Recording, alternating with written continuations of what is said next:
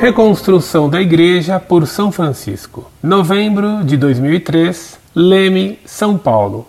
Religião católica, escolaridade superior concluído.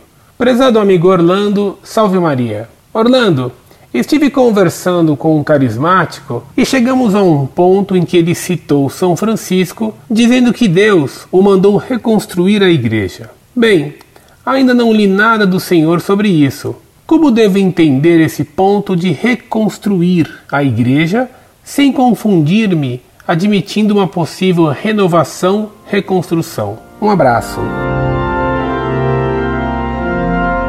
Muito prezado, salve Maria. Na primeira aparição de Jesus a São Francisco, o Senhor deu ordem a ele: Francisco, reforma minha igreja que está caindo em ruínas. São Francisco entendeu que Nosso Senhor queria que ele reformasse a capelinha onde se dera a aparição e começou, como pedreiro, a reformar a igrejinha das rachas que nela apareciam. Só depois ele compreendeu que deveria reformar coisas mais importantes: o apego desordenado de muitas autoridades da igreja à riqueza a falta de obediência ao Papa, combater a corrupção moral do clero.